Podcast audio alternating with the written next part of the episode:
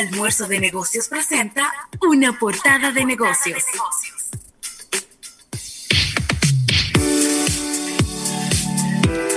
Bueno, Rafael, y agradeciendo esta portada de negocios a Gerdau Metaldón, la industria del acero de la República Dominicana, y hay varias, varias noticias que pues muy favorables para nuestro país. Voy a comenzar con esta de una aerolínea de bajo coste. Creo que nos montamos una vez en, una, en esta aerolínea, Rafael, en un viaje Frontier. Sí.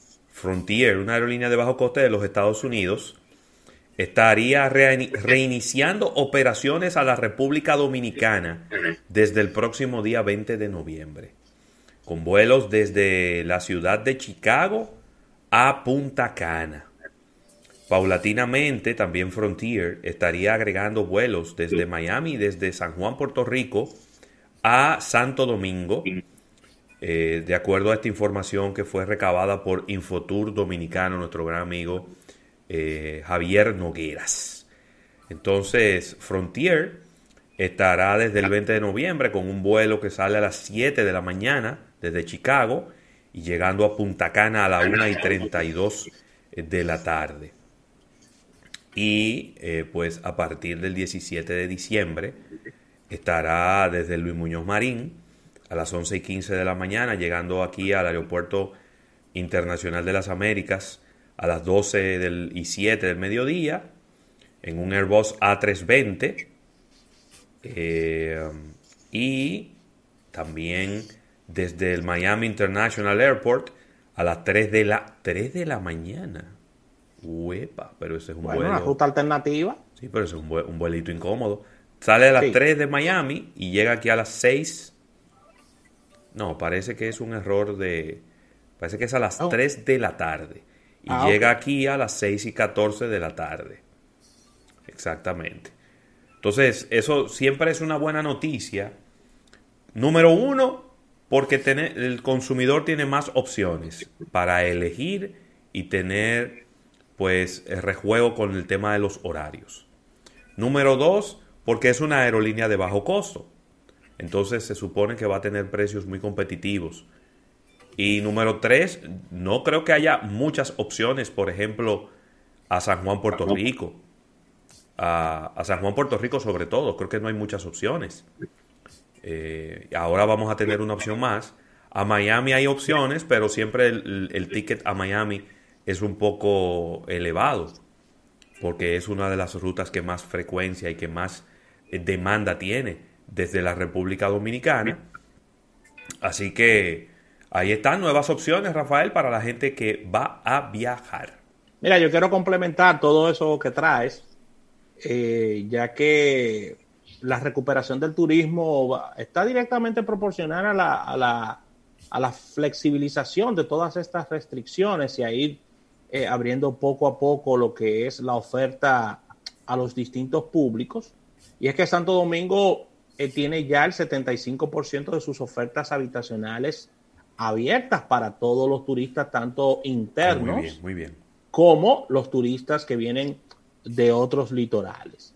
Así que el destino de Santo Domingo tiene más de 5.000 habitaciones, eh, está representado por más de 15 marcas, eh, según nos dice la Asociación de Hoteles de Santo Domingo y actualmente ya hay una propuesta de, de, opening de más del 75% de alojamiento para aquellas personas que estén interesadas en visitar la ciudad capital.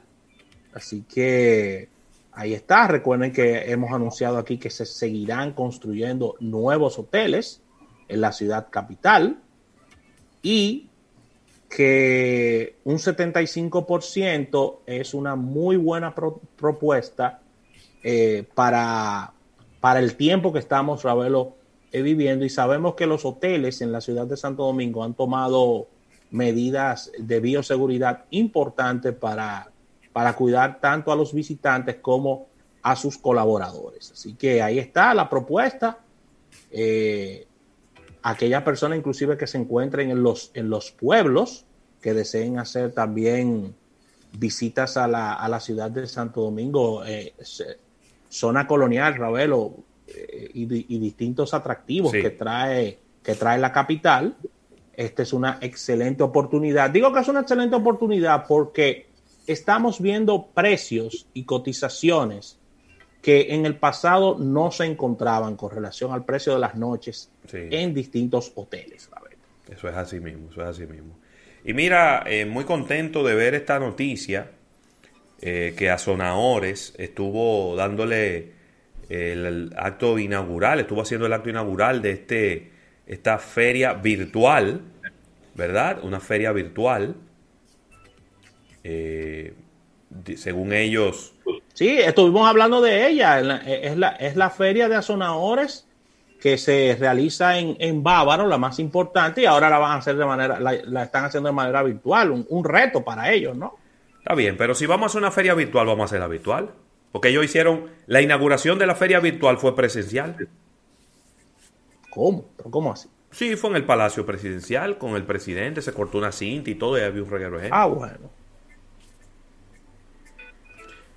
Entonces, no sé, yo sé que quizá por asuntos logísticos es mejor, es más fácil mover personas al palacio para hacer este tipo de inauguraciones y lo que usted quiera. Pero ¿por qué una persona habría de motivarse a ir a una feria virtual de Azonadores cuando los mismos miembros, los en que encabezan Azonadores, la hacen presencial la inauguración. Es un poco... Ahí hay una, ahí hay una contradicción. Ahí hay una contradicción. De todas maneras, deseamos el mejor de los éxitos. Eh, recordar que la Feria de Sonadores normalmente son los suplidores de los hoteles y restaurantes, principalmente de los hoteles, que exhiben ahí, les muestran productos eh, productos nuevos y demás. Eh, ellos están previendo 2 millones de turistas eh, al cerrar el año. No sé, no sé si es 2 millones el año completo. Claro, debe ser, por supuesto. Pero, pero y nada más vamos a recibir 2 millones de turistas en este año. Sí. Wow, pero, pero es muy, pero muy poquito, pero fue un desplome. Pero, fue un desplome brutal el, lo, del turismo, porque a ver, de enero a mitad de marzo es temporada alta. Es su temporada alta y, y ahí no hubo, no hubo pandemia. Pero acuérdate que en los, en los meses que, que se que se apretó el tema de las pandemias, era un, era un 30% de turistas que estábamos recibiendo con relación al, Hubo un momento que no recibíamos nada porque los aeropuertos estaban cerrados. Exactamente. Era cero. En algún momento fue cero, ¿no? Wow, pero es mucho, porque de el año pasado fueron cuántos? ¿6 millones? Sí, 6 millones. Entonces de 6 millones caímos a 2 millones. Para que tú tengas una idea, en España el turismo se ha caído en más de un 70% y ya van más de 100 mil millones de euros que se han perdido en España. Que España es un país totalmente turístico. Sí. O sea, es una locura mundial lo que ha ocurrido con, el turismo. O sea, de verdad que es algo muy lamentable. Eh, y, y, países como la República Dominicana han sufrido bastante esta, esta caída abrupta. Mira lo que el, el, sector eh, de los hoteles está hablando de que eh, el turismo pudiera recuperarse en 24 meses. Sí. Es decir, dos años. Dos años. Eso significa que cualquier persona, empresa, que sus ingresos dependen del turismo, debe de ir buscando con qué que lo va a sustituir, Rafael. Sí. Porque son dos años en donde no vamos a volver a los niveles eh, anteriores. No, realmente hay una situación muy, muy compleja. Sí. Porque recuerden que, recuerden que el turismo genera una cadena, una cadena económica importante donde están envueltos suplidores, donde hay envueltos empleos directos e indirectos, donde hay un tema de consumo, La verdad es que, eh, eh, lo que lo que estamos abogando es la pronta recuperación del turismo, tanto en, el tema de las visitas internacionales como en el turismo local. Mira, Ravelo, transacciones eh, internacionales, y es que Coca-Cola está firmando un acuerdo de compra de la embotelladora australiana Amatil, y según este reporte de la agencia F, se ha anunciado en el día de hoy la firma de acuerdos vinculantes para adquirir esta enorme embotelladora australiana llamada Amartil. Y según este comunicado, estamos hablando de que está valorada al día de hoy en unos 8.700 millones de dólares australianos. Esos son unos 5.200 millones de euros y traduciéndolo a dólares son 6.069 millones de dólares. Es decir, tremenda compra. Sí, señor. Está haciendo en el día de hoy los amigos de Coca-Cola comprando esta enorme embotelladora australiana. Ahí está. Tremendo movimiento. Integraciones verticales. exactamente, integraciones verticales. Muy bien, muy bien acotado por ti, ya que, por ejemplo, en el caso de República Dominicana, para que el público lo tenga bien claro, la distribución de Coca-Cola la hace Bepensa, que es una empresa independiente mexicana, y Coca-Cola lo que pone es su marca y, por supuesto, da soporte a Bepensa en, temas de marketing y todo eso, pero quien se encarga de la distribución es Bepensa, que es una empresa independiente a Coca-Cola. Es decir, son, diríamos que aliados, ¿no?